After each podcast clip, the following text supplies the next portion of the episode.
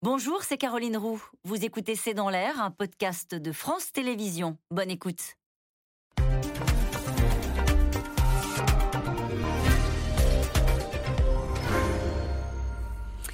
Bonsoir à toutes et à tous. Nous attendons vos questions, SMS, Internet et réseaux sociaux pour alimenter notre discussion. 19 degrés, plus d'eau chaude pour se laver les mains dans les administrations, extinction des enseignes lumineuses. Le gouvernement tente donc de mobiliser les particuliers comme les entreprises avec l'objectif de baisser de 10% la consommation d'énergie, mais surtout d'éviter les coupures. Si on se mobilise tous, on passe l'hiver, assure aujourd'hui Emmanuel Macron.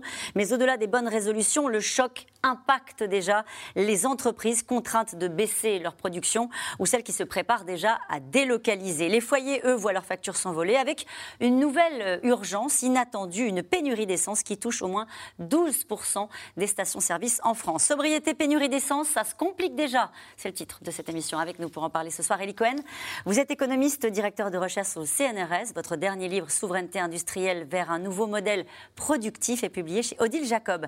Avec nous ce soir, Nabil Wakim. Vous êtes journaliste pour le journal Le Monde. Vous êtes spécialiste euh, des questions liées à l'énergie. Je rappelle votre podcast intitulé Chaleur humaine. Ève Roger, vous êtes directrice adjointe de la rédaction du Parisien aujourd'hui en France. À la une aujourd'hui, plan de sobriété, les mesures pour passer l'hiver. Nous y reviendrons longuement ce soir. Enfin, Sylvie Matéli, vous êtes économiste, directrice adjointe de l'Institut de relations internationales et stratégiques. Bonsoir à tous les quatre. Bonsoir. Merci de participer à ce C'est dans l'air en direct. Je vais peut-être me, me, tourner vers vous, Nabil Wakim, pour débuter euh, cette émission sur ces files d'attente à l'entrée des stations-service. Ça, c'était pas prévu.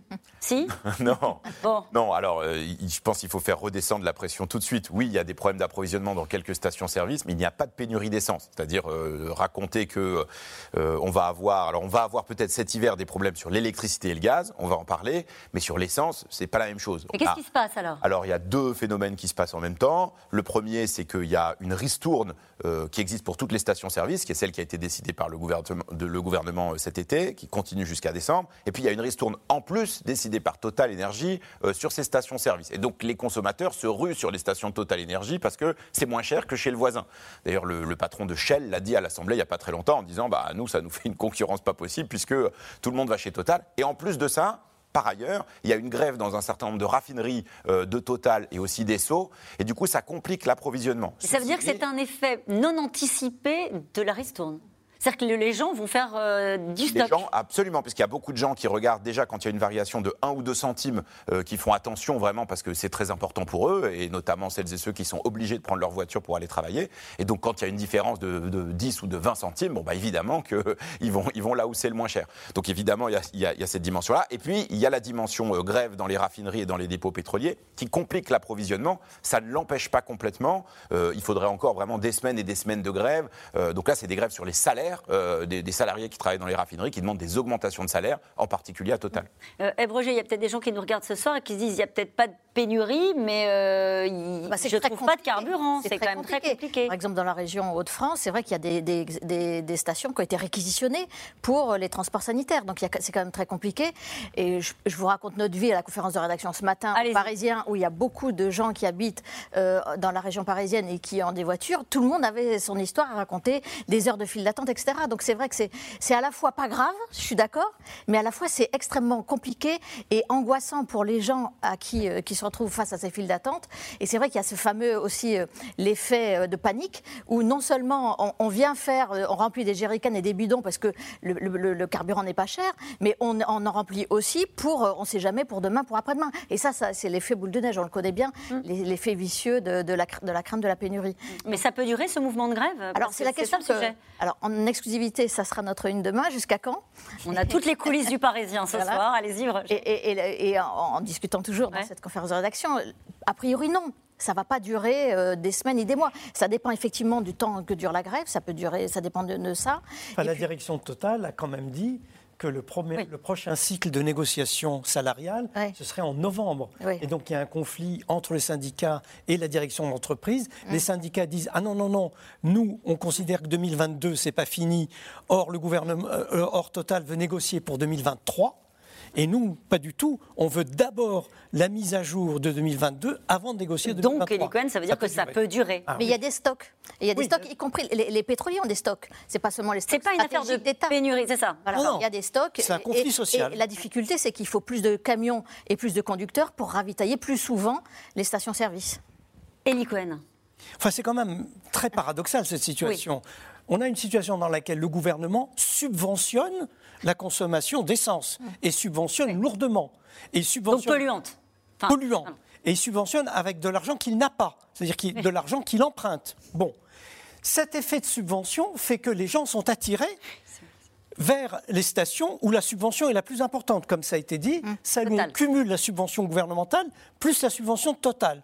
À ça, vous rajoutez un conflit social qui lui-même naît de l'inflation.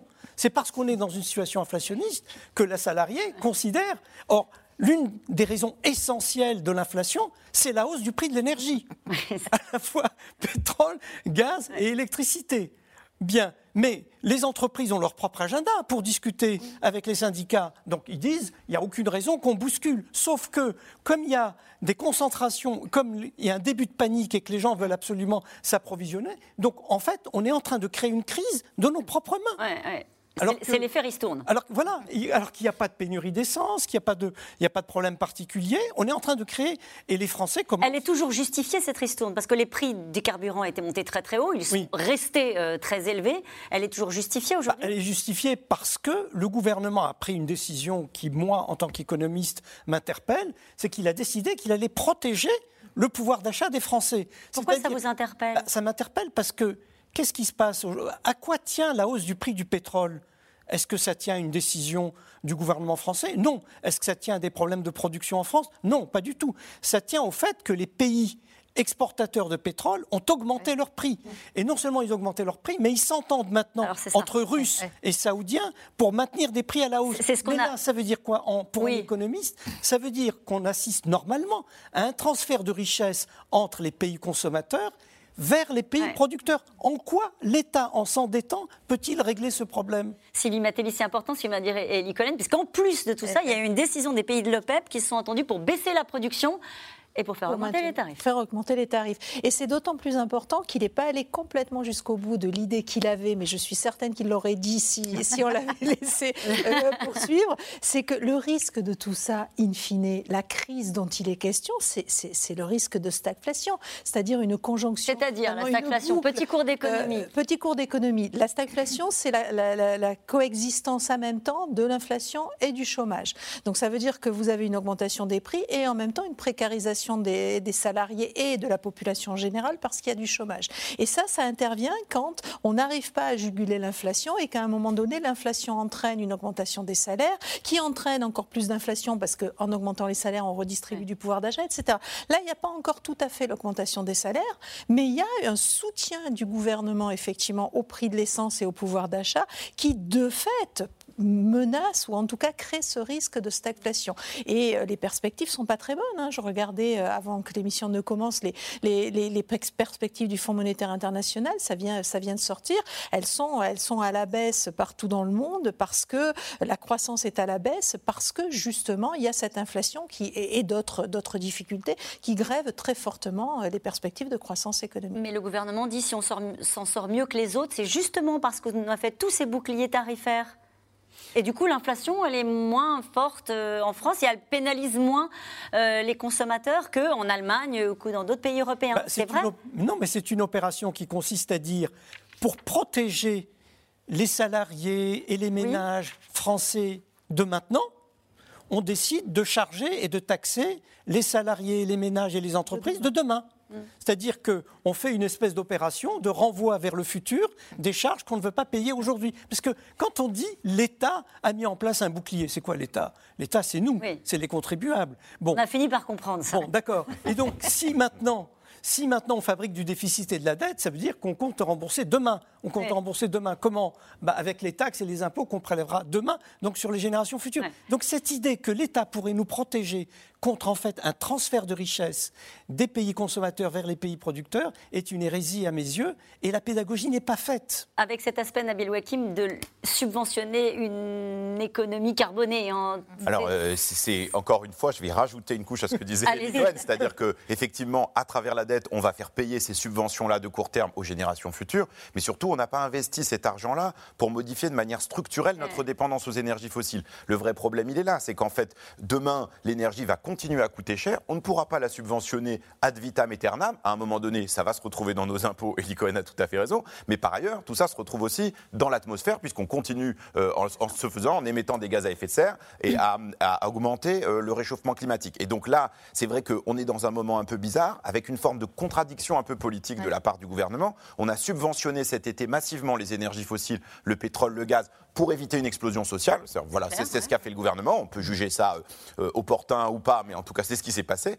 Et maintenant, on a un discours qui vient très fort nous dire bon, bah, maintenant, il va falloir faire des efforts, il va falloir faire de la sobriété. Et du coup, euh, on peut comprendre que pour un certain nombre de Français, ce ne soit pas toujours facile de comprendre ces injonctions qui sont un peu contraintes. Avec une contrainte qui vient aussi de l'étranger, mais on va en dire un mot tout à l'heure avec vous, Sylvie Matéli. Mais en tout cas, après l'école roulée, les doudounes, le gouvernement sort des symboles et déploie donc son plan sobriété. L'objectif, on l'a dit, Hein, réduire de 10% la consommation d'énergie en deux ans. Des mesures du quotidien que l'État, vous allez le voir, s'applique aussi à lui-même. Mais l'urgence, on en a parlé au début de cette émission, c'est aussi, euh, elle se passe aussi euh, à la pompe avec une pénurie liée en partie à des mouvements de grève. Et on parle du carburant. Mathieu Lignot et Christophe Roquet.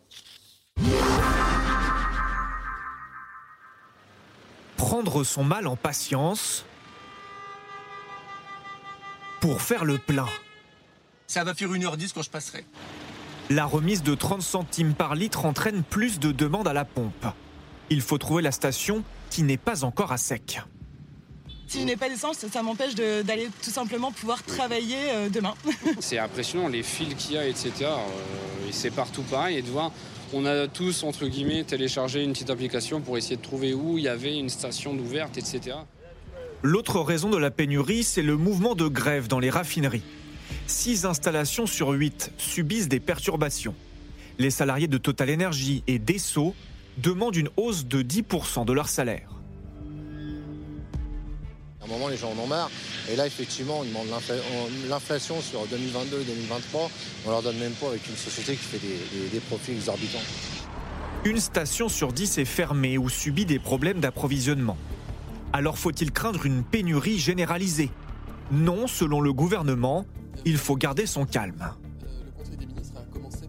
Ma réponse n'est pas d'effet de panique, ne vous ruez pas tous, il va pas, on ne va pas manquer d'essence, il y a un problème de, grève qui va, être, réglé dans certaines raffineries, et ensuite, vous, savez comment ça marche. Hein.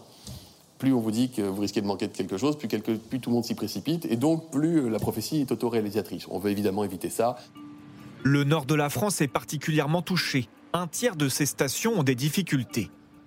Des stocks stratégiques de l'État ont été débloqués, mais cela ne rassure pas Xavier Bertrand, le président de la région. Nous avons besoin que le gouvernement nous dise la vérité sur la façon dont tout va être euh, livré dans les jours qui viennent. Je vous donne plusieurs exemples. J'ai lundi des lignes de bus scolaires, c'est la compétence de la région, qui n'ont pas pu circuler problème d'approvisionnement. Là, la libération hier de certains stocks va nous permettre de tenir pour combien de temps? Des difficultés qui tombent la semaine où le gouvernement dévoile son grand plan de sobriété. Son but, faire baisser de 10% la consommation d'énergie en France. Je vous le dis très simplement, si la nation tout entière arrive à tenir cet objectif qui est purement volontariste, il ne faut pas de décret, de loi, de choses compliquées. Si on se mobilise tous pour le tenir, dans les pires scénarios, on passe l'hiver. Ce plan comporte 30 mesures pour les services publics, les entreprises ou les particuliers. Par exemple, un chèque de 100 euros pour encourager le covoiturage, la baisse du chauffage dans les piscines et les gymnases, ou encore l'extinction des enseignes lumineuses entre 1h et 6h du matin. Tout le monde doit changer ses habitudes pour le gouvernement. La vie ne s'arrêtera pas euh, à l'hiver 22-23. Le combat ne s'arrêtera pas à l'hiver 22-23. Nous devons le continuer. Nous devons améliorer les mesures. Nous devons les mesurer. Nous devons reporter euh, sur ces mesures. C'est ça aussi l'enjeu. Mais est-ce suffisant? Au même moment, les députés insoumis présentent eux aussi leur plan de sobriété. 10 contre-propositions, comme le blocage des prix ou la taxation des super-profits. Selon eux, le gouvernement est en retard. Nous mettons en cause le manque d'anticipation, le manque de planification euh, de ce gouvernement, puisque bien sûr nous sommes euh, sur un fond euh, de guerre en Ukraine qui se rajoute sur une crise énergétique, mais vous le savez, la situation de crise énergétique avait commencé avant la guerre en Ukraine. Le plan de sobriété présenté par le gouvernement pourrait coûter 800 millions d'euros, selon ses estimations. Et cette question d'Alain dans le Rhône, ça fait longtemps que les classes populaires et moyennes font attention à leur consommation. Les riches, y sont-ils prêts? Mais écoutez, Moi, j'ai été un peu surpris par les déclarations de Mme McGregor, qui nous a dit, la patronne, la patronne, de l'Engie, qui nous a dit qu'en fait, déjà spontanément, mmh, les ménages avaient baissé leur consommation des fameux 3% euh, mmh. qui sont l'objectif du gouvernement. Donc ça a été déjà fait. Et plus important encore, d'ailleurs, j'ai relu à plusieurs reprises le chiffre, j'étais très étonné. Elle dit que depuis le début de l'année, les entreprises ont baissé leur consommation de gaz de moitié, de 50%.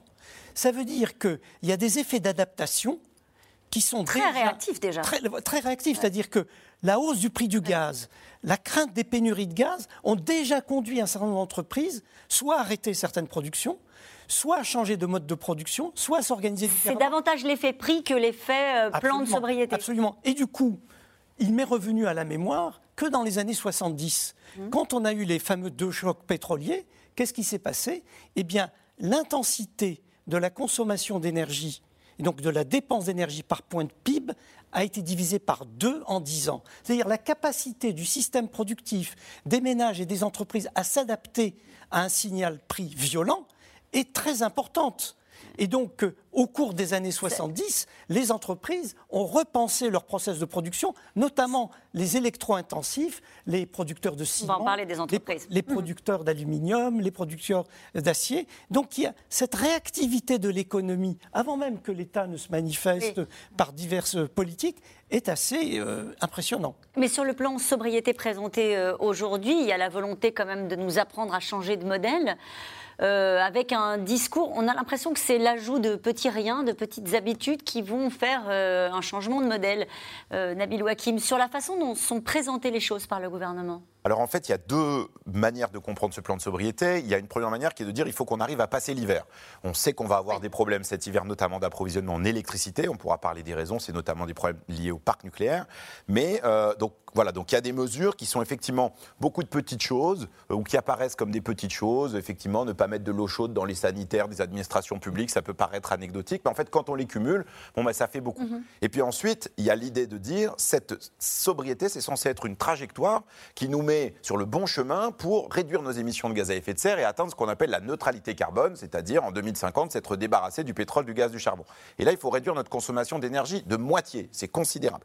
Et donc la question, c'est est-ce que les efforts qu'on fait maintenant, c'est des efforts Ensuite, on se, on se passera la main sur le front en disant on a passé l'hiver, c'est l'expression qu'a employé Emmanuel Macron aujourd'hui, ou est-ce que c'est des efforts qui engagent euh, des choses qui sont structurelles dans l'activité économique des entreprises, dans la manière dont l'État et les collectivités locales se comportent, dans la manière dont les ménages utilisent l'énergie, pour essayer de faire en sorte que cette baisse de la consommation, elle, soit durable? On parlait de, de Eli Cohen parlait du, choc pétrolier, ben, on a vu qu'au moment du choc pétrolier, il y a des efforts qui ont été faits, puis ensuite quand euh, les prix de l'énergie ont rebaissé, ben, pour un certain nombre de gens, on est revenu à nos vieilles habitudes. Donc là, la question pour le gouvernement, c'est de dire euh, comment on fait pour changer ça Elisabeth Borne tout à l'heure a dit, la sobriété, c'est on, change notre manière de penser et d'agir. Et elle a reconnu d'ailleurs que ce n'était pas le logiciel politique qui était le sien ou celui d'Emmanuel Macron il y a encore quelques mois. Donc on, est là sur un territoire politique qui est un peu nouveau et dont il va falloir dans les prochains mois voir euh, euh, où est-ce qu'on atterrit. Alors il y a quand même une petite On va laisser la parole à Oui, je, voulais revenir sur les, petits gestes. Oui. Je crois que le 19 degrés n'est pas un petit geste. Il faut savoir que quand même les, foyers français vivent en, globalement l'hiver à 21 22 degrés. Donc ça veut dire baisser de 2 ou 3 degrés chez soi, euh, c'est pas anodin. Et donc l'histoire des pulls qui paraît tellement ridicule, c'est vrai, et anecdotique, et la doudoune, il va falloir, on ne sera plus, on ne pourra plus, si on, si, si on, si on correspond à cette incitation, on pourra plus se balader chez soi en, t-shirt et, pieds nus. Et je crois que c'est un véritable changement de mode de vie. Changement de mode de vie ou euh, adaptation structurelle urgente pour passer l'hiver. Oui, mais il n'empêche que euh, l'un n'empêche pas l'autre. C'est pas ou, c'est et. C'est-à-dire qu'on va commencer cet hiver 2022-2023, et puis quand on, il faudra arriver à moins 40% en 2050, ben, on sera bien habitué à mettre des damars, des chaussons, des chaussettes, pas de marque et des plaids. et Oui, je voulais dire, la nouveauté cet après-midi, c'est qu'on ne parle plus seulement de passer l'hiver 2022-2023, mais on parle déjà de l'hiver 2023-2024. Avec une vraie crainte. Avec une vraie crainte, c'est-à-dire on sait maintenant que les stocks sont pleins, qu'on va passer l'hiver, qu'on pourra en disposer, etc. Par contre, une fois qu'on aura vidé les stocks, hum. comment va-t-on remplir de nouveau nos réserves? Et pourquoi ce serait compliqué? Bah Parce que, la Russie, la Russie ne livre plus, alors qu'on a pu profiter des livraisons russes hum. pour remplir nos réserves. Donc toute la question, c'est quand la Russie va-t-elle revenir sur le marché Et si la Russie ne revient pas sur le marché durablement, par qui on remplace On n'a pas trouvé déjà? bah, Il y, a des éléments, il y a notamment euh, les Chinois qui euh, sont de grands acheteurs de GNL, euh, de gaz naturel liquéfié.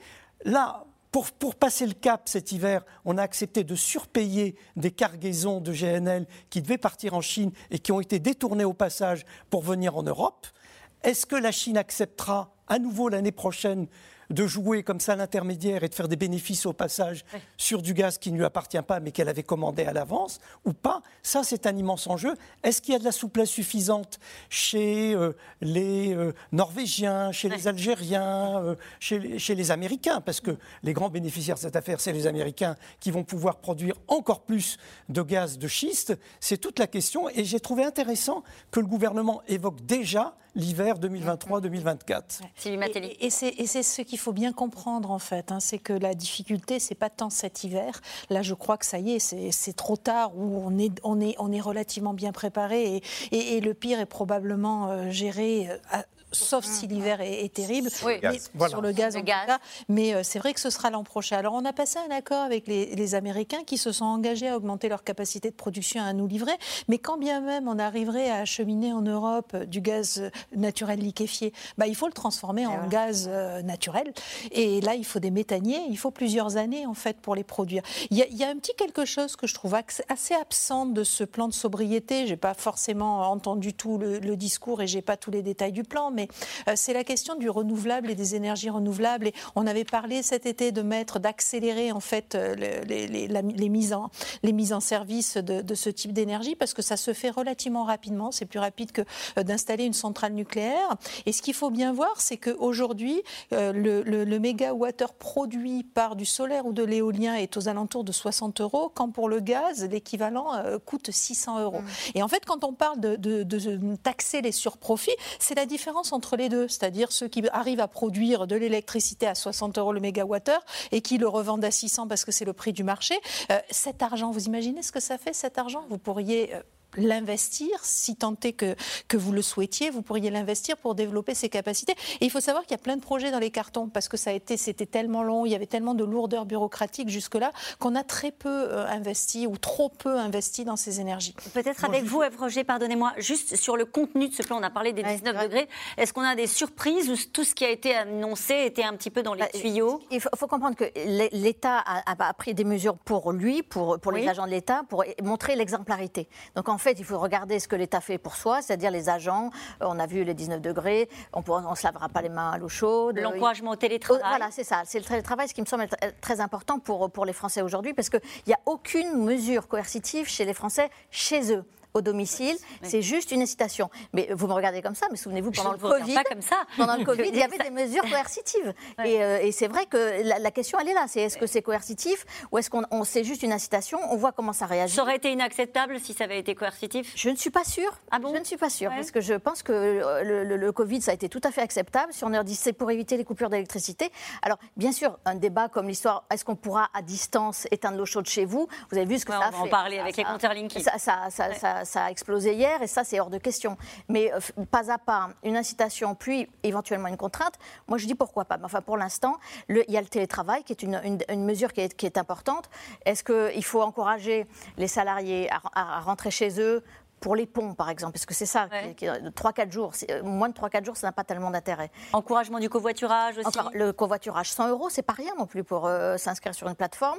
C'est-à-dire que tout, tout, nouvel inscrit sur la plateforme aura un, bonus de 100 euros, ce qui, est, ce qui est quand même assez incitatif. Donc je pense qu'il y a des, mesures que, que, les Français ont déjà même intégrées. C'est vrai que moi je suis d'accord, NJ dit le 2 septembre, j'ai vérifié, 4 à 5 de consommation de gaz en moins dans, chez les ménages, alors qu'il faisait très beau. Mais donc, il y a 80 des Français sont OK pour baisser le, la température dans les locaux. Donc je pense qu'il y a quand même, et puis et qui dit économie d'énergie dit économie tout court.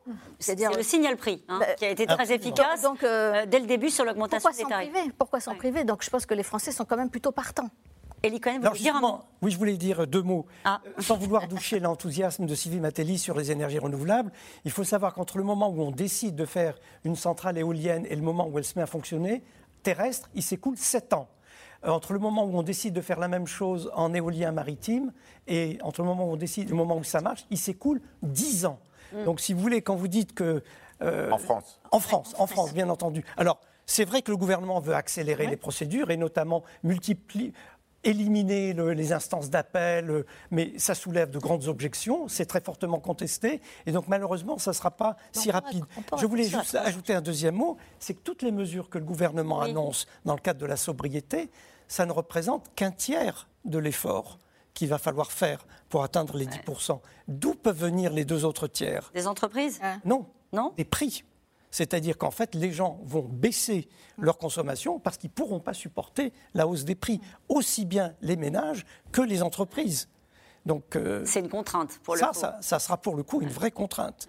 Nabil Wakim alors, euh, simplement, euh, alors sur les renouvelables, il y a un projet de loi sur les renouvelables qui va être discuté à l'Assemblée dans quelques semaines et qui a exactement pour but, on verra si ça fonctionne, d'accélérer de, les, les, procédures. Sur la question de la sobriété, ce qui est difficile avec le plan du gouvernement, c'est que si on veut voir le verre à moitié plein, on peut dire, eh ben c'est bien, ils ont compris mm. qu'en fait, il allait falloir réduire la demande en énergie. C'est un problème que nous avons depuis longtemps et qui n'était pas, auquel on ne répondait pas. Et donc ça, c'est une bonne chose que le gouvernement prenne cette question-là au sérieux et qu'il fasse campagne là-dessus. Ça, tout le monde peut s'en féliciter.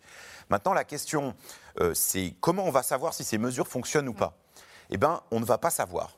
Parce que justement, euh, ben, si ces mesures ne sont qu'incitatives, comment on va savoir, comme le disaient euh, mhm. euh, mes camarades de plateau, comment on va savoir si les efforts qu'ont fait les gens, ils les ont faits parce qu'on les a incités à le faire ou parce que simplement ça coûtait plus cher? La baisse de la consommation de gaz dans les entreprises, mhm. elle est liée au fait que pour un certain nombre d'entreprises aujourd'hui ou de collectivités, on l'a vu, les prix du gaz ont triplé, quintuplé parfois, et donc ça devient tout simplement insupportable. Ça, ça ne va pas. C'est-à-dire que là, on n'est pas dans de la sobriété qui est choisie, on est dans de la sobriété qui est subie. On peut refaire le parallèle avec le Covid. On va retomber dans un débat sur qu'est-ce qui est essentiel et qu'est-ce qui n'est pas. Qu'est-ce qu'on a envie de garder? Est-ce que l'ouverture des piscines, euh, des musées euh, tous les jours de la semaine ou presque euh, de, On va l'avoir cet arbitrage à faire, à votre avis, Nabil bah, La difficulté, c'est qu'on risque de l'avoir de manière contrainte par les prix mmh. pour un certain nombre d'entreprises et de collectivités, et, que ça, ça peut créer des gens qui se retrouvent au chômage technique, des collectivités locales en, en grande difficulté financière, et, et évidemment des impacts sur les ménages. Pas tout de suite, puisque aujourd'hui il y a encore ce bouclier qui est là, mais ça peut créer un impact dans un deuxième temps. Vous laissez entendre que si tout revenait à la normale, ce qui est loin d'être acquis, vous nous l'avez bien expliqué à l'instant sur ce qui peut se passer avec les Russes, si tout revenait à la normale en matière d'approvisionnement et de prix,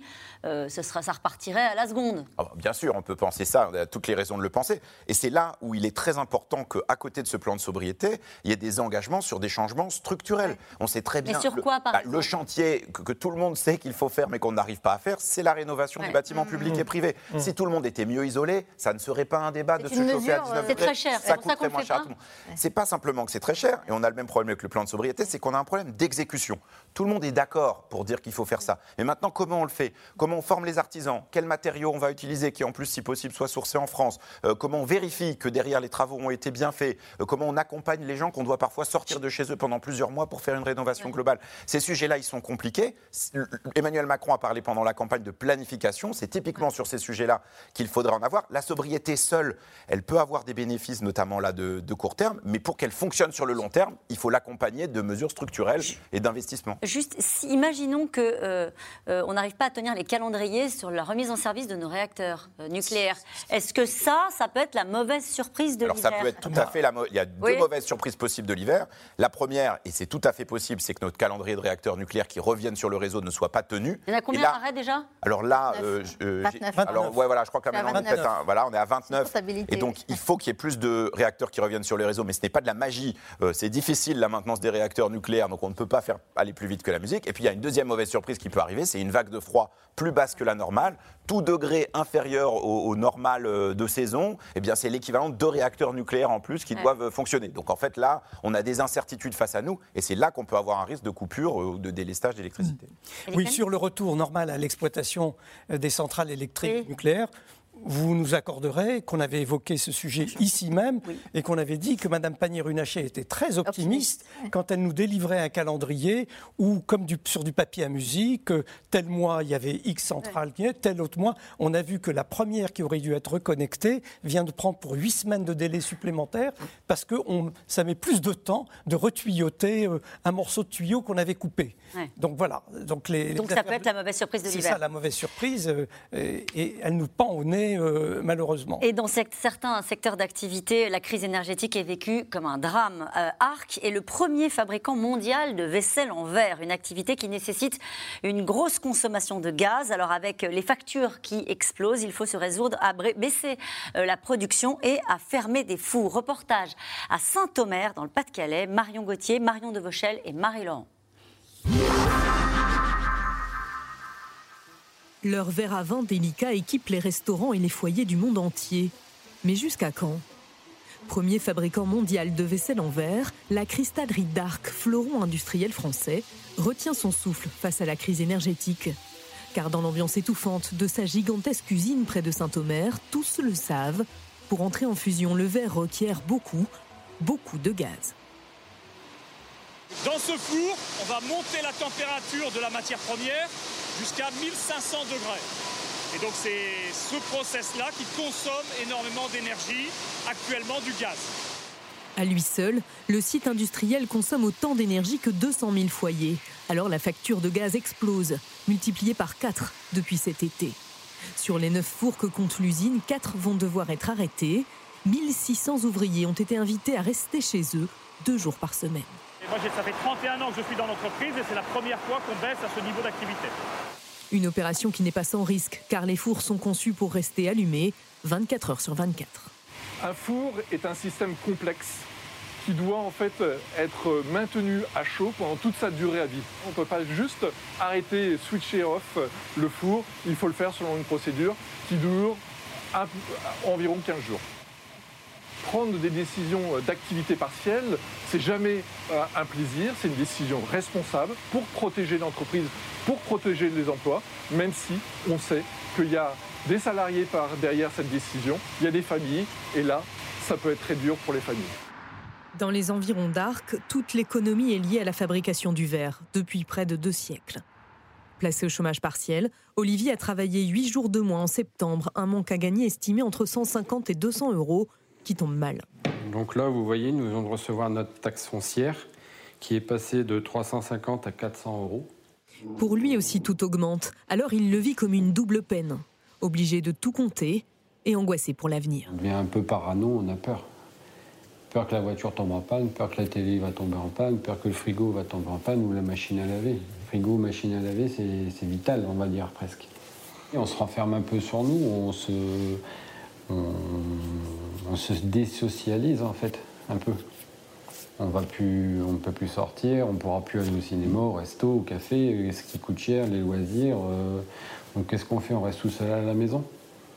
Après trois générations, Olivier, entré dans l'entreprise à 17 ans, pourrait bien être le dernier de sa famille à fouler le sol de la cristallerie, que certains choisissent de quitter sans plus attendre.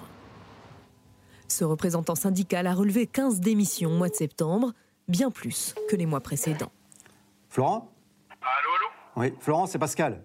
Oui, Pascal. Voilà. Devant nous, il tient à appeler Florent, agent de maîtrise en CDI à l'usine où travaille également sa femme, qui vient tout juste de lui annoncer sa décision. C'est vrai que euh, la situation fait peur, les annonces font peur. Donc euh, si on se retrouve tous les deux au chômage, euh, comment on fait J'ai préféré anticiper. Ça vous fait quoi d'entendre ça, Pascal? Ah, Ça me fait bizarre et honnêtement, ça me fait mal au cœur parce que c'est une personne que j'ai formée. Donc, euh, on avait mis euh, nos, tous nos espoirs, en fait, euh, bah, dans nos jeunes, quoi. Voilà. Une entreprise comme la nôtre de 5000 salariés a un rayon d'action qui peut toucher à peu près 20 000 emplois. Ça ferait un marasme gigantesque. Malheureusement, le paquet de chômeurs que ça ferait, très compliqué. Pour tenter de rassurer les salariés, le ministre délégué de l'Industrie leur a rendu visite début septembre. Pas sûr que cela suffise. Et cette question, regardez, de Joël dans Lot-et-Garonne, euh, qui est plus une remarque d'ailleurs. Je vais devoir me séparer de mes ouvriers et fermer mon entreprise. 45 000 euros de plus l'année prochaine. Je ne pourrai pas payer. Eddie Cohen. Bah, si vous voulez, pour des petites entreprises dont l'exploitation était euh, juste, avoir une facture d'électricité qui est multipliée par 10, avec euh, un fournisseur d'électricité qui vous dit c'est ou ça ou rien. Rien. Euh, je veux dire, ça, ça Et qui profite de la situation, le fournisseur d'énergie ben Non, alors justement, ça, c'est un autre sujet. Bon, on va en parler. On va, qu'on va évoquer. C'est que la libéralisation d'électricité a fait entrer toute une série de nouveaux acteurs sur le marché, des acteurs qui ne vivaient que par les mégawatts que vendait EDF à des prix euh, bradés et qui n'ont jamais mis en place de véritables outils de production et donc, à partir du moment où EDF lui-même se trouve en difficulté et a livré tous les kilowattheures qu'il devait livrer, eh ben, euh, l'exploitant nouveau euh, qui doit fournir de l'électricité, il doit aller s'approvisionner sur le marché de gros. Or, sur le marché de gros d'électricité, juste un chiffre quand même qu'il faut retenir, le marché de gros de l'électricité l'année dernière a évolué de moins 50 euros mmh. le mégawattheure à 400, 500 euros le mégawattheure. De moins 50 à 500. Et du coup, du coup, ce que dit Xavier Bertrand ce matin, qui est président, je le rappelle, de la région Hauts-de-France, il dit ce que je demande, c'est un bouclier tarifaire énergie pour l'ensemble des entreprises. Mmh. Sylvie Matteli. Bah, il, craint, il craint le chômage technique, il craint un chômage durable, euh, il craint les, les fermetures Mais c'est possible un bouclier tarifaire pour les entreprises? Alors encore une fois, ça dépend ce qu'on est, prêt à y mettre, mais tout est possible. tout est hein. possible. Euh, enfin, il y a un quoi qu'il en coûte, comme on disait à une certaine époque, euh, effectivement, c'est tout à fait possible. Euh, vous, vous, aurez noté que l'Allemagne a débloqué 200 milliards, et c'est en grande partie pour soutenir les entreprises. C'est dans cette c'est dans cette direction qu'on va, parce qu'en Allemagne, ben, l'industrie qui est très consommatrice d'énergie et qui en plus l'énergie allemande, l'électricité allemande est essentiellement fournie par le gaz, euh, peut manquer et peut entraîner une très très forte récession en Allemagne. Avec une situation qui est dramatique hein. en Allemagne, juste quelques données, un industriel sur 10 en Allemagne a réduit sa production. Le secteur de l'engrais, par exemple, a fermé 70% de ses capacités. Alors l'engrais, c'est terrible ce qui est en train de se passer dans le secteur de l'engrais, parce que l'engrais, c'est la production agricole derrière. Mhm. Et donc c'est les biens, c'est l'alimentation.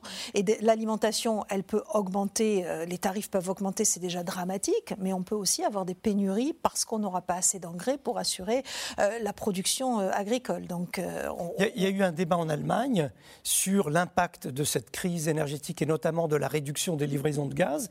Et des économistes ont estimé que le PIB allemand pouvait baisser de 3%. On n'en est plus à considérer si on va monter de 2, de 2, 2. c'est la baisse de 3%, avec un impact considérable, bien entendu, sur l'emploi et sur toute une série de points industriels. Et sur nous. Et sur nous, et sur nous bien entendu, juste après, puisque l'économie allemande est l'économie leader.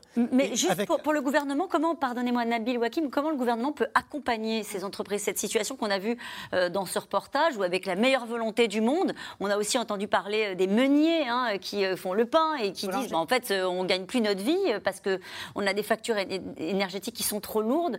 comment le, quelle, quelle stratégie le gouvernement a choisi pour accompagner les entreprises pour l'instant, euh, ce que Bruno Le Maire a proposé, c'est la mise en place d'un médiateur pour aider euh, les négociations, euh, pour aider à des négociations entre les fournisseurs et les entreprises.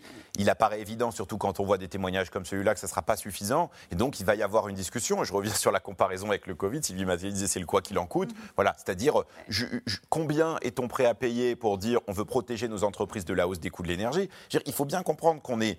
Je ne vais, vais pas rajouter de la joie et de la bonne humeur sur ce plateau. On a une crise énergétique majeure. On entre dans une période de crise économique qui peut être très grave, et on a une crise climatique face à nous euh, qui, est, en train de se dérouler. Les trois ont en partie la même cause, qui est notre dépendance aux énergies fossiles. Et donc là, il y a une vraie question qui est comment on fait pour en sortir? Est-ce qu'on peut toujours continuer à subventionner nos usages d'énergie fossile euh, sans avoir de voie pour en sortir? Si on fait ça, on peut protéger des gens à court terme, mais on risque de se retrouver avec des problèmes à long terme. Mais si on ne le fait pas, on peut avoir des catastrophes économiques à court terme et aussi une catastrophe à long terme. Donc En politique, c'est toujours l'urgence qui gagne à la fin. Hein. Alors là, c'est un peu le risque, et c'est le risque qu'il y a avec ce plan de sobriété c'est que si jamais on passe l'hiver sans coupure d'électricité, sans problème d'approvisionnement en gaz, euh, en, mars, on se dise, euh, le gouvernement se dise, bon, j'ai fait le plus dur, je vais passer à autre chose, et puis euh, on en reparlera l'hiver prochain, et que l'hiver prochain, on ait le même cirque. Donc c'est pour ça que c'est important qu'il y ait des mesures structurelles qui soient prises et qui accompagnent les engagements de sobriété. Oui, sur les entreprises, on peut quand même rappeler qu'il y a certaines bénéficient du bouclier tarifaire. Elles ne sont pas nombreuses, hein. c'est les toutes petites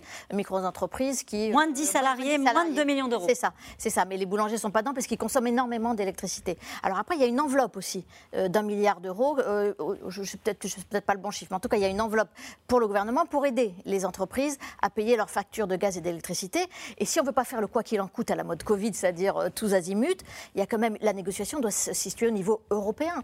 Parce que aider. Qu'est-ce que, alors, ce qui que peut l'Europe là-dessus? Alors l'Europe, alors l'Europe peut, peut justement permettre de bloquer euh, le, prix du gaz qui permet de, fabriquer l'électricité pour, pour faire baisser les tarifs. Parce que si vous aidez vos entreprises dans, dans, l'Union européenne, il peut y avoir distorsion de concurrence entre, entre tous les pays. On peut vous reprocher ça. Donc déjà, c'était la critique qui a été faite dans les 200 milliards d'euros que, l'Allemagne a mis sur la table. Parce que dans ces cas-là, si, si qui décide qu'on bloque le prix du gaz? Alors c'est, ça se passe au niveau européen, sauf qu'ils ne sont pas d'accord. Pourquoi ils ne sont pas d'accord? Alors Emmanuel Macron, il est pour le blocage du prix du gaz, mais l'Allemagne n'est pas d'accord parce qu'elle a peur que ça lui coûte trop cher et, qu'il, et, qu'elle ne soit pas suffisamment en mesure d'être, approvisionnée. Donc il y a vraiment un, vrai bras de fer qui se joue euh, au moment où on parle. Hein. c'est en ce moment parle. Elie Cohen. Oui, le gouvernement en fait a, adopté un dispositif qui concerne les très petites entreprises et les très grandes entreprises. On n'a pas parlé des très grandes entreprises, mais vous vous souvenez, dans le plan France 2030, il y avait une enveloppe de 7 milliards d'euros qui était prévue pour aider les grosses entreprises électro-intensives des domaines des engrais, de la chimie, de, de la sidérurgie, de l'aluminium, à revoir leur process de production pour avoir un process de production plus efficace en matière de consommation d'énergie et en matière d'émissions de CO2. Et donc là, ça va prendre beaucoup plus de temps, mais on voit bien que pour régler durablement la question, il faut repenser les processus de production. Mais ça prend du temps? Alors ça prend du temps et au passage, on risque de connaître une nouvelle vague de délocalisation et de désindustrialisation.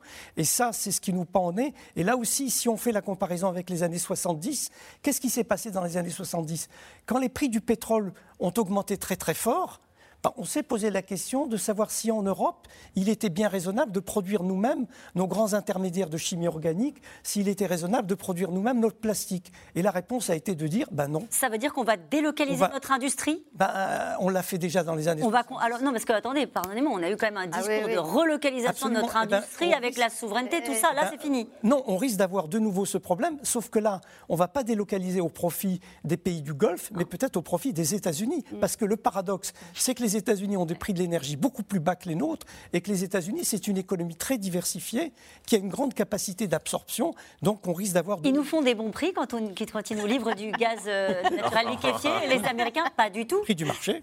Prix du marché Prix du marché. Ah bah, non, non, ils ne font pas de cadeaux. Ils ne font pas de cadeaux. Ils sont très contents de, de, savoir qu'il y a un certain nombre d'industriels français qui, ou européens qui s'interrogent sur euh, la, possibilité de délocaliser euh, aux, États-Unis. D'ailleurs, c'est très intéressant cette question de la délocalisation parce que ça nous dit deux choses. Ça nous dit que euh, l'industrie européenne, parce que l'énergie coûte cher, perd en compétitivité. Et ça, c'est dramatique en fait. Hein. Ça veut dire qu'on produit trop cher. Imaginez pour une Allemagne aussi exportatrice, c'est euh, d'où les chiffres euh, très euh, pessimistes sur la croissance économique. Et la deuxième chose que ça nous dit, c'est regarder ce qui s'est passé aux États-Unis depuis 2008 et depuis la crise de, 2008, alors aucun rapport avec la crise d'ailleurs, mais les Américains, c'est plutôt si le rapport, c'est que le plan de relance pensé par Obama au moment de la crise de 2008 avait investi très fortement dans la production de gaz et pétrole de schiste et donc dans la production d'énergie locale. Je ne suis pas en train de dire qu'il faut développer le pétrole de schiste. Ah, mais c'est un retournement de l'histoire assez incroyable. Bah oui, mais vous pouvez réinvestir aussi en Europe sur de la production d'énergie plus locale. C'est aussi ça la transition énergétique. Est-ce qu'on va le faire ou est-ce qu'on va laisser partir toutes nos entreprises? Mais, mais juste pour faire suite à ce que vous dites, ça veut dire que les Allemands, ils vont devoir renoncer à, leur industrie, changer de modèle, devenir une économie de service? Bah, je ne sais pas s'ils vont devoir, mais c'est le risque auquel ils ont à faire face aujourd'hui. l'industrie chimique qui est tellement importante en Allemagne dépend massivement du gaz. Ou du charbon. En tout cas, c'est la question que se posent beaucoup de Français qui avaient quitté EDF. On en a dit un mot tout à l'heure, hein, euh, après la libéralisation du marché. Vers qui se tourner euh, pour trouver les prix les plus raisonnables? Car avec la crise, certains fournisseurs ont quand même profité de la situation. Léa Demirjian, Juliette Perrault avec Aubry Perrault. C'est un calcul qu'Igor n'avait pas vraiment pris en compte dans son budget déménagement. Dans son nouveau logement, tout ne sera pas électrique. Une partie fonctionnera au gaz. Et quand il compare sur Internet les fournisseurs d'énergie, ça va être trois fois plus que ce que je payais ici, donc euh, ça fait quand même euh, ça fait quand même une somme importante. Euh, donc voilà. Des prix qui le laissent sans voix. Alors il a décidé de miser sur une valeur plus sûre selon lui, l'opérateur historique EDF. J'espère qu'ils vont proposer moins, je, pense. En fait, j'ai demandé en fait conseil à un ami qui m'a dit retourne immédiatement chez, EDF parce que c'est des tarifs réglementés jusqu'à la fin de l'année. Donc ça me rassure un petit peu.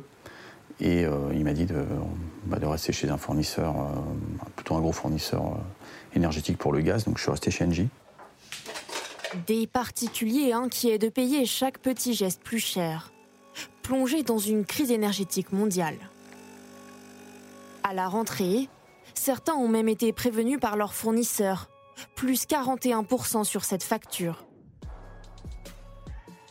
Pour ne pas subir cette augmentation, vous avez la possibilité de réduire votre consommation ou de résilier ou de changer de fournisseur. D'autres voient même leur contrat automatiquement résilié. Nous ne souhaitons pas répercuter de telles hausses de prix à nos clients. Des entreprises frappées de plein fouet par la flambée des prix. Le gouvernement en soupçonne aussi certaines de profiter de la situation. Au printemps, des fournisseurs auraient proposé des prix bas pour attirer un maximum de clients, car plus le nombre de clients est élevé, plus l'entreprise obtient une grande part d'électricité nucléaire à prix subventionné. Ensuite, elle augmente drastiquement ses prix pour faire fuir les clients et revendre le surplus d'électricité sur les marchés. De la spéculation, selon cette association.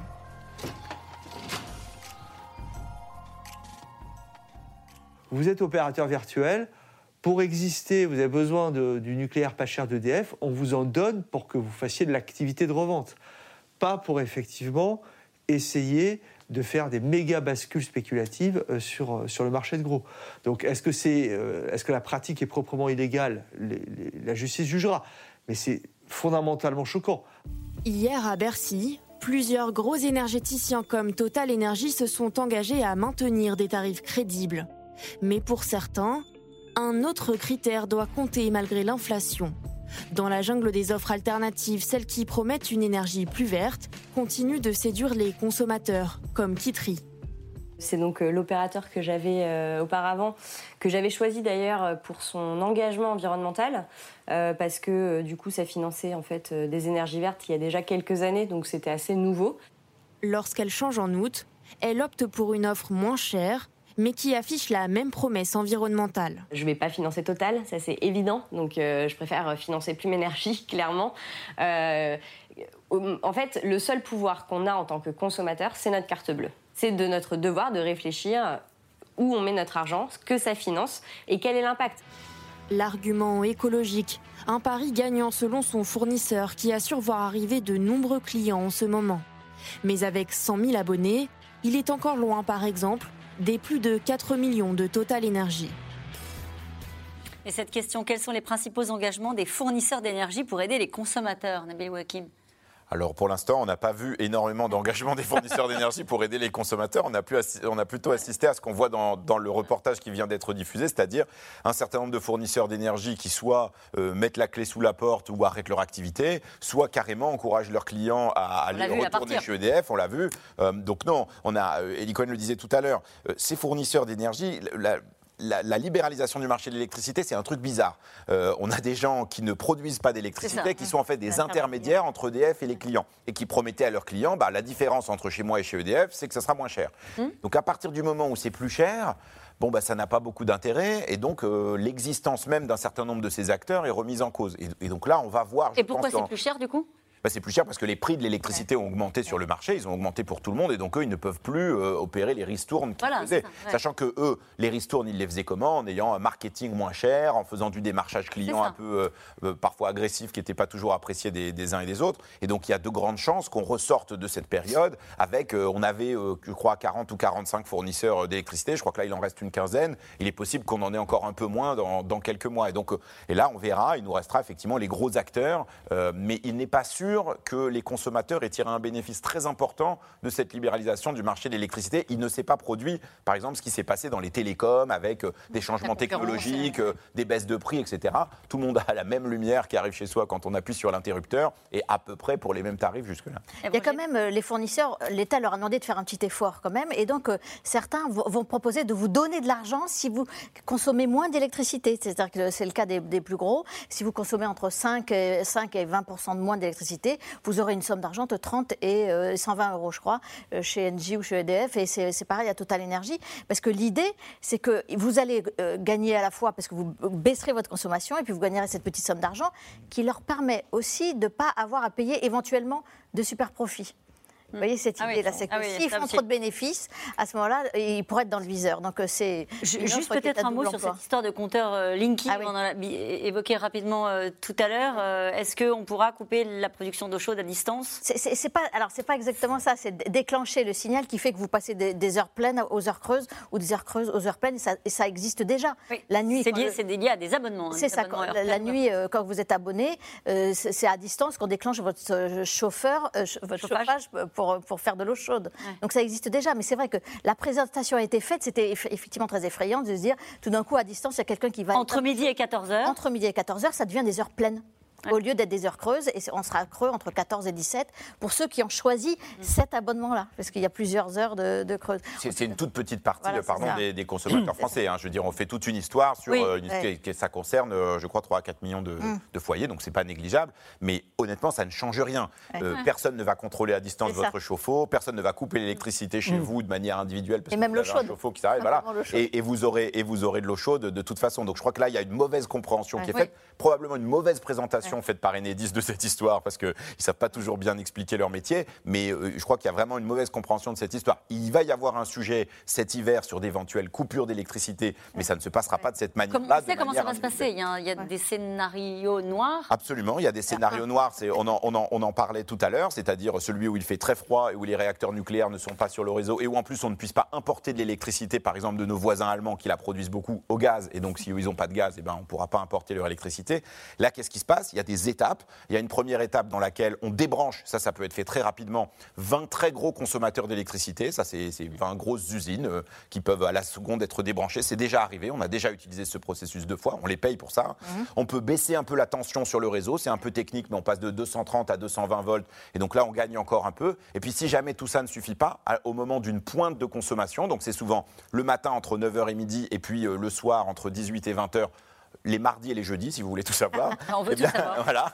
Eh bien, à, ce moment-là, euh, le gestionnaire du réseau, donc le réseau de transport d'électricité, n'exclut pas euh, des coupures, ce qu'ils appellent des délestages ciblés, c'est-à-dire que pendant deux heures, une zone entière euh, peut être privée d'électricité pour rétablir la, pression sur Et ça, on a déjà la carte de France des, zones qui sont fermées ah, C'est la question à 1000 euros. Non, non, par contre, ce qu'on sait, c'est la politique d'effacement, puisque c'est ça que vous êtes en train d'évoquer. On sait très bien quelles sont les entreprises qu'on va appeler, on sait très bien mm. ce qu'on va leur demander. Mais les territoires, est-ce qu'on ah, sait les bah, territoires Par définition, ah, si vous êtes dans le Nord-Pas-de-Calais, que mm. vous êtes dans l'aluminium, la sidérurgie, etc., si on vous dit de couper votre consommation, bah, vous libérez du coup du potentiel euh, électrique et dans ce cas, on peut l'affecter prioritairement, euh, par exemple aux hôpitaux, aux écoles, etc. Donc ça, c'est la politique d'effacement. Elle existe, elle fonctionne.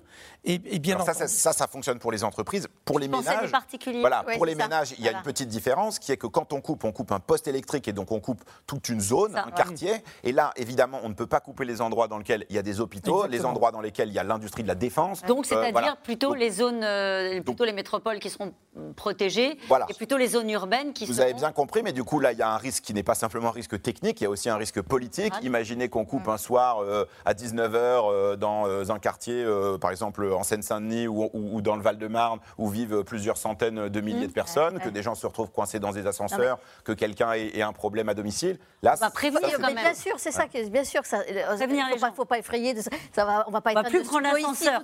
De toute façon, il ne faut plus prendre l'ascenseur. Il y aura quand même un SMS. Normalement, la veille, on sera euh, prévenu. Bon, allez, nous revenons maintenant à vos questions. Une question de Jean. Si l'hiver était très rigoureux, des mesures supplémentaires pourraient-elles être annoncées? Ah, je crois que Nabil Wakim vient de répondre. Ok, allez. Elisabeth Borne aurait pu nous présenter des mesures en télétravail, non? Oh. En présentation euh, symbolique, vous voulez dire? En tout cas, le télétravail apparaît comme une solution. Le télétravail va être une solution, effectivement, et donc euh, ça va s'organiser, euh, et notamment pour l'administration, mm. ce qui n'était pas le cas jusqu'à présent. Et donc, il y a une extension du domaine du télétravail. Et avec un défraiement Avec un défraiement. oui, parce que, parce que un raisonnement bête consisterait à dire bah, on ne consomme pas d'électricité mm. sur le lieu de travail, mais on va en consommer chez soi. Donc, euh, en mm. termes de bilan euh, électrique, euh, c'est peut-être pas évident. Et financier. Et financier surtout. Donc, d'où la compensation financière pour ceux qui travailleront chez Mais là où on gagne surtout, c'est sur le trajet. C'est sur le fait que les gens ne fassent pas les trajets en voiture, donc ça va baisser notre consommation d'énergie de pétrole. Mm. C'est là que ça joue le téléphone. C'est qui est un autre sujet, pour le coup. qui va venir chez moi pour connaître la température de ma maison? Personne. Le thermomètre. Alors, mais quand même, il faut rappeler que quand on avait lancé le plan anti-gaspi, oui. Il y avait des inspecteurs qui venaient contrôler la température. Ah, ah oui, oui. Ils sonnaient, ils arrivaient avec un thermomètre Ils sonnaient, ils venaient avec un thermomètre et ils contrôlaient.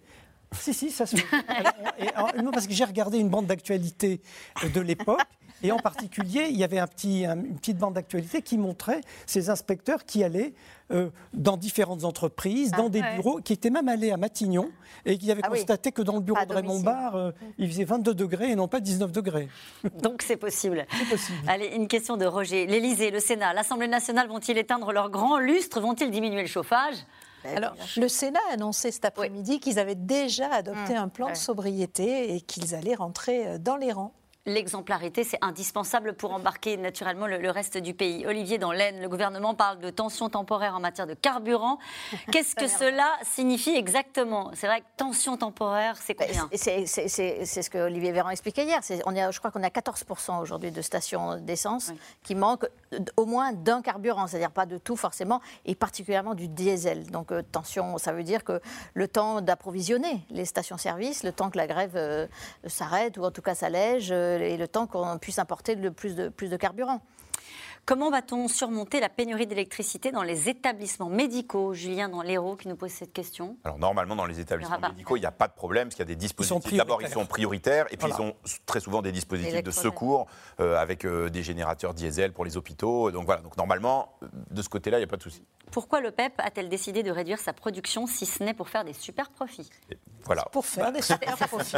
non, mais quand même, ça. Il y, a une stratégie aussi de, de, de, de, pression de la part de la Russie. On peut peut-être. Pas de la Russie, de l'Arabie Saoudite. Il y a quand même un enjeu. Il s'aligne sur la position de la Russie, a dit Washington. Oui, alors c'est Washington qui dit ça. Je ne suis pas sûre que la Russie ait euh, du poids et pas perdu une partie de son poids au sein de l'OPEP et au profit de l'Arabie Saoudite. Mais il faut bien se rappeler qu'il y a quelques mois, quand Joe Biden téléphonait à Mohamed Ben Salman en Arabie Saoudite pour lui demander d'ouvrir les vannes et, d'exporter de, de, plus de pétrole pour faire baisser les prix, il n'avait même pas daigné décrocher au téléphone. Donc il y a aussi, et on a vu, vous avez vu hier euh, l'histoire qui a paru comme une mauvaise blague, ces jeux asiatiques accordés à l'Arabie Saoudite. Je crois qu'il y a une Arabie Saoudite aujourd'hui qui a pas trop apprécié qu'on la montre du doigt euh, côté occidental ces dernières années, en particulier Mohamed Ben Salman avec l'affaire Khashoggi, et qui se tourne de plus en plus vers l'Asie avec d'autant plus d'intérêt que l'Asie est un pôle de croissance euh, important pour les années à venir. C'est des jeux d'hiver quand même C'est des jeux d'hiver. Oui, c'est des jeux d'hiver en plus, tout à fait. il faut quand même insister là-dessus, c'est une vraie bascule stratégique. tout à fait. C'est-à-dire pendant très longtemps, on considérait que l'Arabie saoudite, c'était le fidèle soldat des intérêts américains et qu'en particulier, ils étaient les avocats des Américains auprès de l'OPEP pour favoriser euh, une normalisation du marché pétrolier. Là, clairement, l'Arabie saoudite dit non moi, je veux maximiser le rendement de mon propre pétrole. Et pour cela, je n'ai aucun problème à passer une alliance avec la Russie. Donc c'est l'accord OPEP+. Et donc ça, c'est clairement euh, un tournant du côté de l'Arabie saoudite qui s'autonomise et qui... Et qui aura quelles conséquences sur, la hausse des prix Et qui aura quelles conséquences pour nous? Ah ben Pour nous, le prix du pétrole sera plus cher. Puisque l'idée, c'est de réduire la production de 2 millions de barils jour, et donc mécaniquement, les prix vont augmenter. Et donc pour nous, c'est un pétrole encore plus encore cher. plus cher. À court terme, à moyen terme, à, long terme. À court terme, à moyen terme. tout le temps. Et à long terme, puisque, bah non, on a puisque l'Arabie Saoudite n'est plus le petit soldat. C'est ça. C'est l'Arabie Saoudite obéissait et on s'adaptait. Et pendant des décennies, on a eu, pendant plusieurs années en tout cas, on a eu un pétrole très bon marché. Il faut se rappeler, hein, à une époque, c'était moins de 20 dollars le baril quand mm. même. Hein. Euh, et c'est terminé. C'est terminé. Ils nous disent ils ont besoin de financer leur jeu asiatique d'hiver. Mais donc, ça veut dire que ceux qui, font, qui nous écoutent et qui ont fait des stocks ou qui se disent. Euh, euh, n'ont pas raison parce que du coup ça crée une tension sur le, euh, sur, sur, le marché, mais anticipe ce qu'on est en train de se dire, qu'au final, ça va continuer à monter. Non, parce qu'il y a un contre-effet. Ah. Il y a un contre-effet. Pourquoi l'Arabie saoudite a ce comportement? C'est parce qu'en même temps, on assiste à une récession, un début de récession, et en particulier une révision à la baisse des, perspectives, de croissance, en Asie, et donc de la consommation. Et donc ce que font euh, les Saoudiens, c'est de dire on va compenser par la hausse des prix ce qu'on va perdre en quantité à cause de la récession. Allez, faut-il limiter l'usage des canons à neige? Alors oui, c'est un peu différent de ce dont on vient de parler, mais de manière évidente, on a connu une sécheresse très grave euh, euh, cet été. Euh, il, est, il, est, évident que les usages de l'eau doivent être réservés aux besoins prioritaires. il ne me semble pas que les canons à neige soient nécessairement un besoin prioritaire, peut-être dans certaines stations de ski.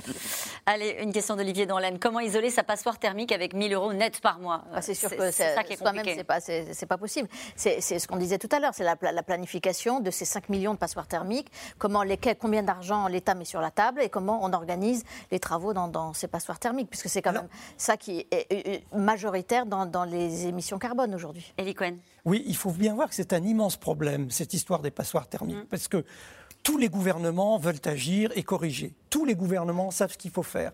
Et il y a eu plusieurs commissions qui se sont réunies pour savoir comment traiter le problème. Vous savez quelle est l'une des difficultés majeures qu'on ne mentionne pas habituellement C'est que bien souvent, le propriétaire n'est pas le locataire.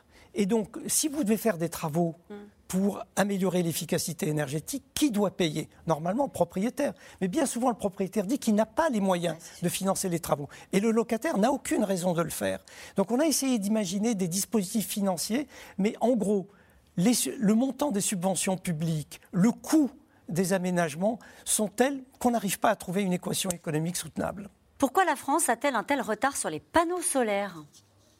Nabil Wakim bah, Pendant longtemps, on a moins investi que les autres pays européens dans les énergies renouvelables en général. C'est parce qu'on disposait d'une très forte capacité nucléaire et donc on l'a fait avec moins de volonté. Euh, on est le seul pays en Europe qui n'a pas atteint ses objectifs de développement des énergies renouvelables euh, l'année dernière. Donc on n'est pas euh, sur une très bonne tendance. Ceci dit, là, encore une fois, il va y avoir une discussion au Parlement sur le développement des énergies renouvelables.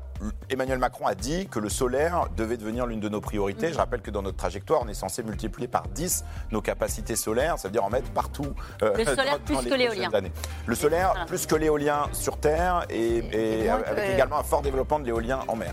Merci à vous tous d'avoir rendu cette émission sur l'énergie si sympathique. cette émission qui sera rediffusée ce soir à 23h45. Il est l'heure de retrouver Anne-Elisabeth Lemoine et toute l'équipe de C'est à vous. Bonsoir Anne-Elisabeth. Bonsoir Caroline. Régler son chauffage à 19 degrés, rester le moins longtemps possible sous la douche, mettre ses appareils électriques en veille. Pas moins de 9 ministres, dont la première, pour présenter cet après-midi aux Français le plan de sobriété énergétique. Des recommandations pas de contraintes. Est-ce que ça va suffire? On pose la question au ministre de la Transition écologique, Christophe Béchu, qui est notre invité. Bonne émission et demain vous retrouvez Axel de Tarlet dès 17h30 pour C'est dans l'air l'invité et ensuite pour C'est dans l'air et puis je vous rappelle que vous pouvez retrouver C'est dans l'air quand vous le souhaitez en replay et en podcast. Belle soirée.